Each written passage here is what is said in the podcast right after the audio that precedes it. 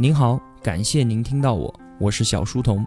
我的音频节目首发平台是在小书童频道微信公众号，请您打开微信搜索订阅小书童频道。小是知晓的小。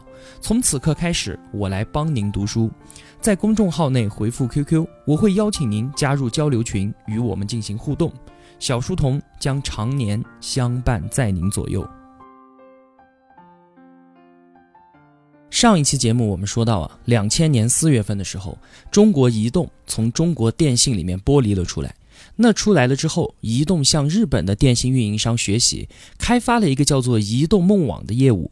然后呢，面向社会寻找增值内容的提供商。没想到啊，这个事情它居然意外的拯救了刚刚经历大雪灾的中国互联网行业。腾讯和三大门户网站纷纷投身移动梦网。移动给当时受到沉痛打击的各大互联网公司提供了相当可观的现金流。腾讯呢，在很长一段时间都依附于中国移动，它的所有收入啊，基本都源于移动梦网项目。直到零四年腾讯上市，那个时候它百分之八十多的利润都是来源于此。那到了零四年，这些民营的互联网企业纷纷开发网络电话的服务，想要 OTT 掉中国的电信运营商。结果呢，却被政府一纸文件斩断了去路。政府为中移动、中电信他们修建了坚固的行政壁垒。在一二年微信出来之前啊，他们在自己的这一亩三分地里面赚得盆满钵满。又过了一年，二零零五年，在已经被移动梦网业务开垦得相当肥沃的移动短信市场上面啊，中移动决定自己来收割。往日的救世主。这个时候开始清理之前合作的这些内容供应商，移动呢，他自己开发出来的飞信跟移动 QQ 争夺市场，腾讯自然也就被礼送出门嘛，被迫结束了自己寄生虫的生活。而万幸的是呢，在零二年到零五年的这段时间里面，马化腾他们效仿韩国人，用付费提供增值服务的办法，击穿了互联网产品只能免费这一块屹立了很多年的坚实壁垒。在央行的首肯之下，发行 Q 币、卖 QQ 会员、卖 QQ 秀，三者构成了一个闭环的 QQ 世界。腾讯啊，从这个时候开始，才成为了一家具有原生性盈利能力的公司。今天我们要说的事情啊，就是在零四年，腾讯上市，完成了他自己的成人礼之后，迎来了一场在自己的 IM 领地上面关乎生死的大战。怎么回事呢？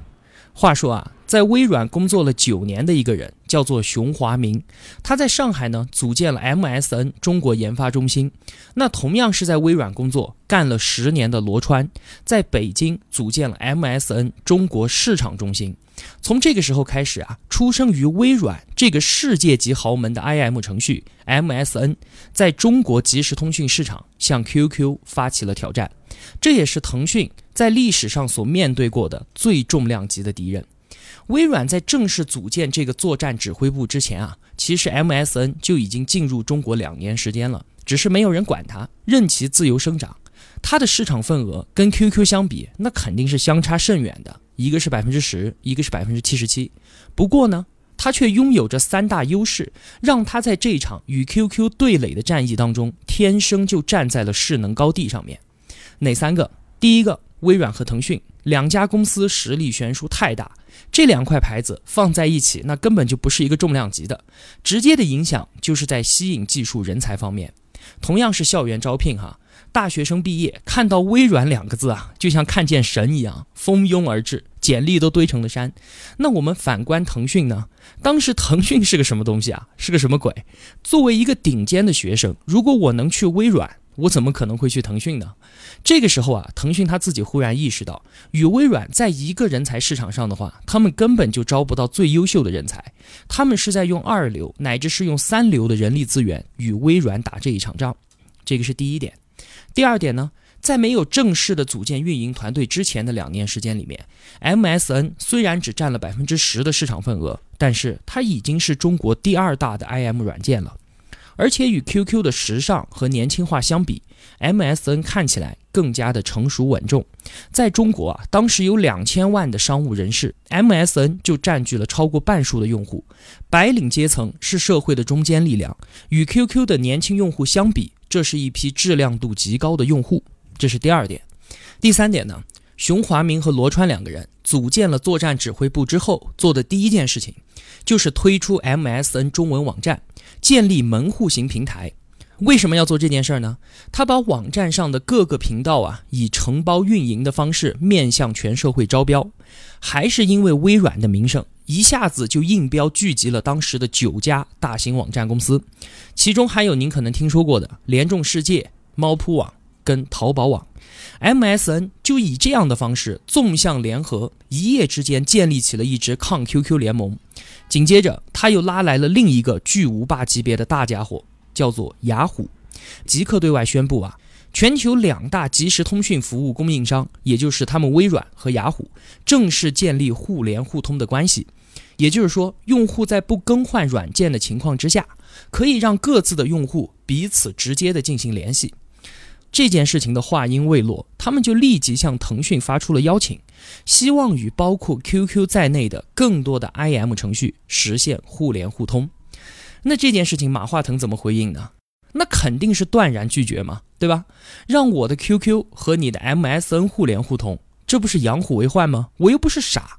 而腾讯这样的态度，很自然就会受到来自舆论上面的指责。互联网的教义告诉我们的是，世界是平的。互联网的核心理念啊，就是为了让人们以最低的成本，在开放的环境里面进行更多的信息交互、连接、沟通和分享，对吧？而马化腾的拒绝，就让腾讯第一次扣上了一顶拒绝开放、坚持封闭的帽子。这也是日后我们要说的腾讯三宗罪之一。其实啊，商业竞争它就是这个样子的。我倒是觉得这无可厚非。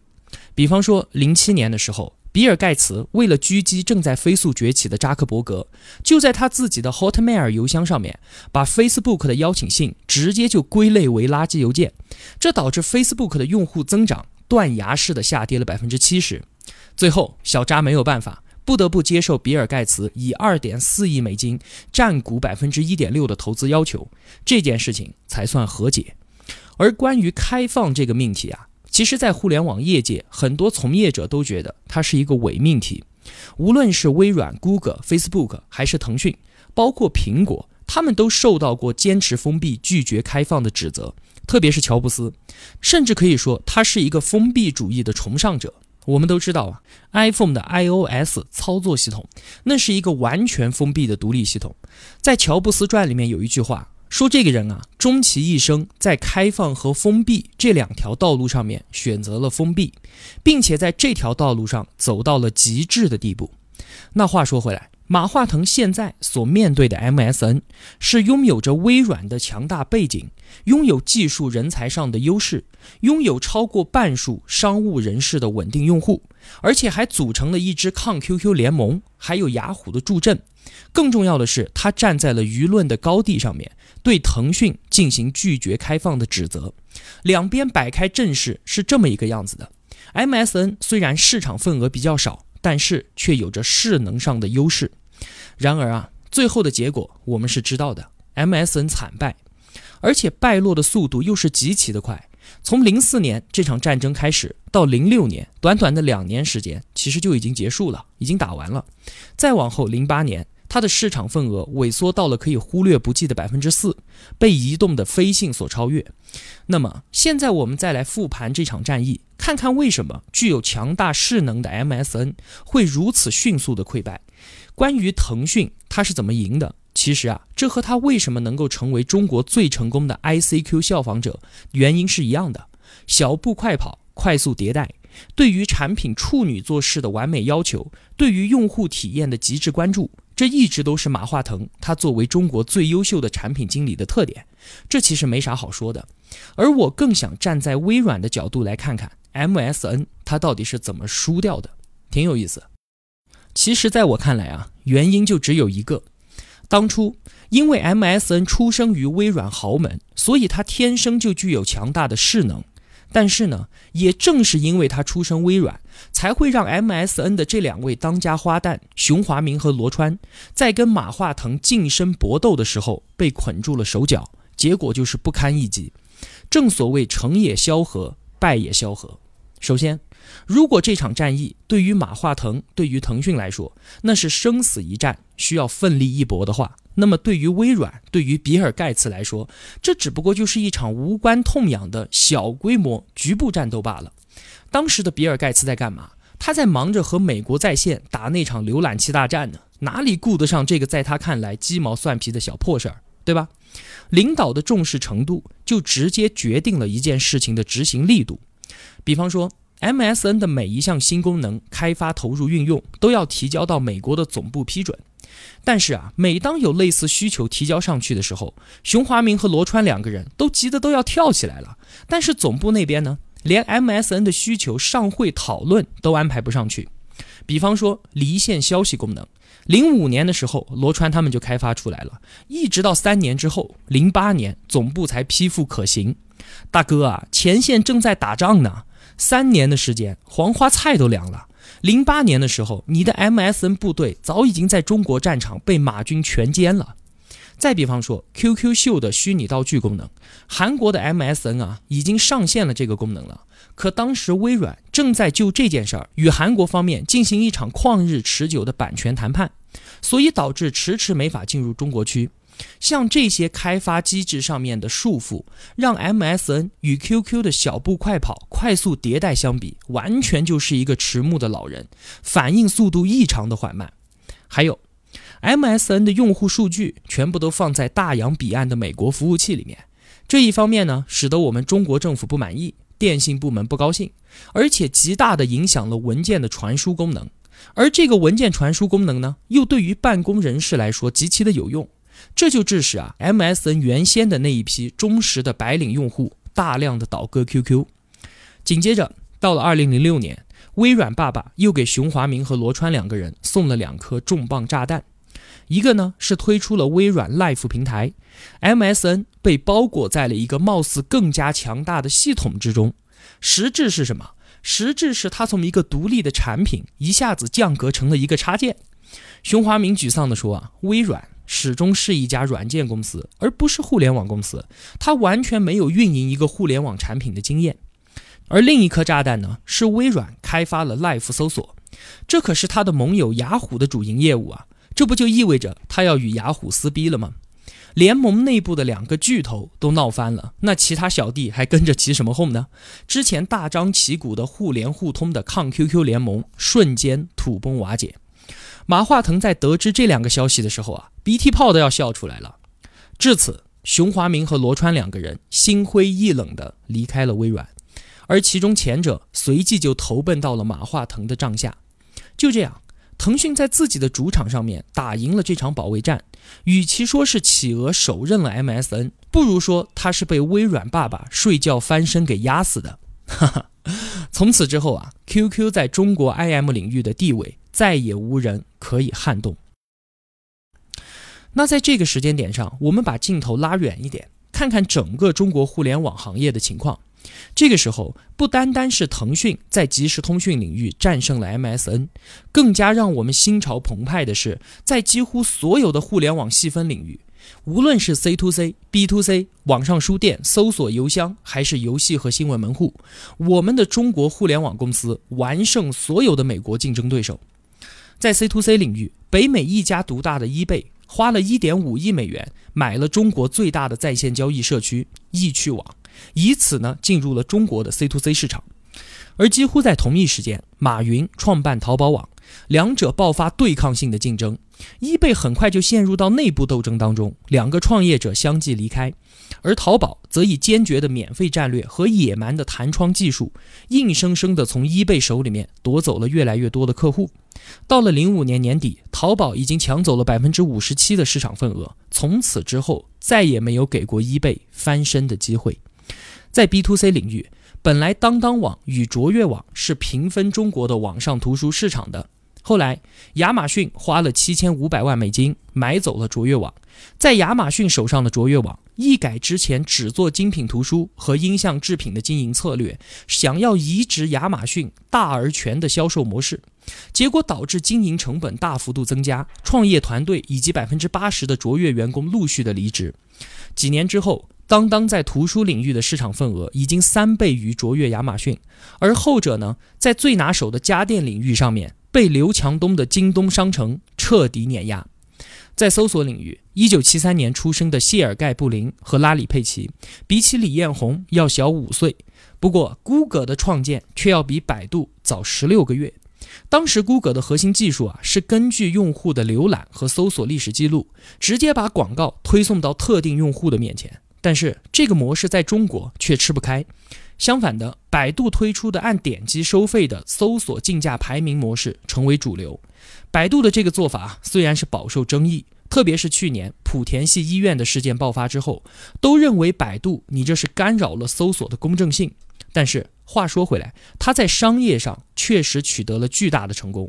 Google 搜索零五年八月进入中国，一零年就被迫离开，在我们的地盘上面，他从来都没有实现过对百度的赶超。在电子邮箱领域，微软的 Hotmail 曾经是所有的中国电子邮箱的标杆，可是它在中国市场上面从来都没有获得过较大的市场份额。丁磊的网易邮箱长期坚持技术优化和免费升级的策略，使得 Hotmail 根本就没有找到任何盈利的可能。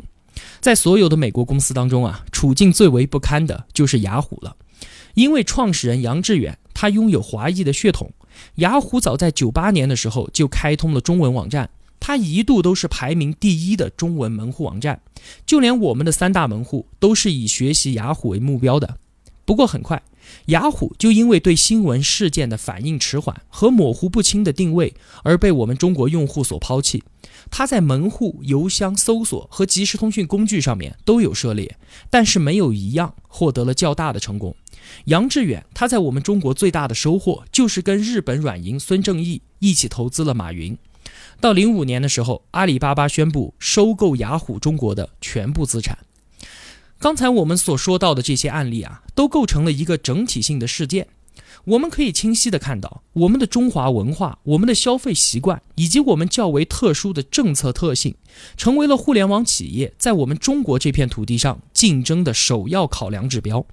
而在这些方面，我们用筷子吃米饭、呼吸着乡土空气长大的黄皮肤中国人，当然要比那些踏万里波涛而来的欧美人更加的有优势。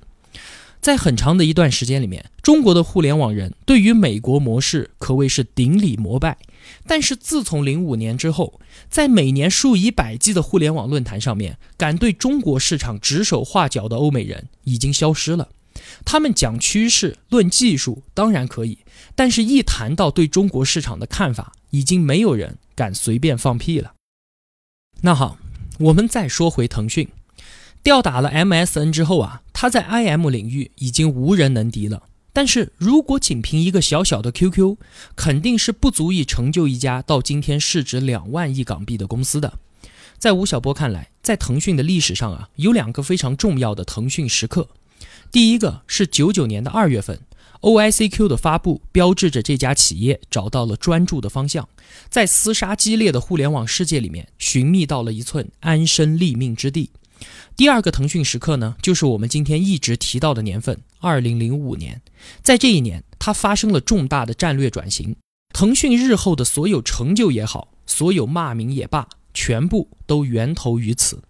我们就来看看腾讯在上市之后的零五年，究竟发生了什么样的战略转型，以及马化腾为什么会在这个转型的过程当中，变成了整个中国互联网业界千夫所指的全民公敌。首先，按照时间顺序啊，我要简单的交代一下腾讯它是怎么走出移动困境的。因为遭到移动的驱逐，马化腾不得已呢放弃了移动 QQ，转而与诺基亚、摩托罗拉手机制造商展开合作，在新发售的手机上面啊预装一个软件，名字叫做手机 QQ，其实就是直接安装在手机上的 QQ 软件。以此呢，来摆脱之前对于中国移动流量入口的依赖，建立了完全属于自己的移动门户。而这件事情，不知道当时马化腾他们自己有没有明确的意识到，它还有一个极其深远的意义，那就是为日后的智能手机时代赢得了战略性的先机。腾讯在智能手机端的尝试啊，比其他所有的互联网公司要早得多得多。要知道，大力推广手机 QQ 的时候，乔布斯的 iPhone 还在实验室里面呢。可能很多人都猜到智能手机将是未来的趋势，可是没有人知道它以什么样的方式被引爆。所以从这个意义上来说啊，腾讯它是被逼到了一条正确的道路上面。而与此同时呢，腾讯提出的那个重大的战略转型叫做在线生活，说是要让腾讯啊像水电一样的融入到所有人网络生活中的每一个角落。什么意思呢？翻译成白话。就是以 IM 为支点，以 QQ 为支点，向所有可见的互联网服务进军。腾讯业务将涵盖所有能看得到的互联网产品。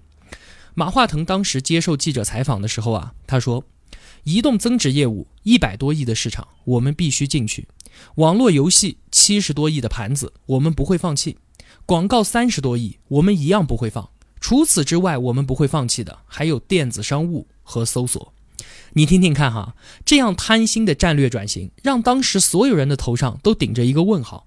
说马化腾、腾讯，你想要干什么？在线生活的提出，意味着这家由 IM 起家的企业，在创业七年之后，携带着数亿的用户、数十亿的现金，以及他们年轻的雄心，踏上了一条充满不确定性的多元化征途。从此之后。一个陌生的、野心勃勃的腾讯就悄然出现在了人们的面前。它几乎涵盖了所有的互联网产品形态，在每一个细分领域都蓄势待发。而随后，腾讯所遭到的种种质疑和攻击，全部都植根于此。零五年的一月份，腾讯在游戏领域模仿盛大的泡泡糖，推出了一款游戏，叫做 QQ 糖。零五年九月，在电子商务领域推出了交易平台拍拍网。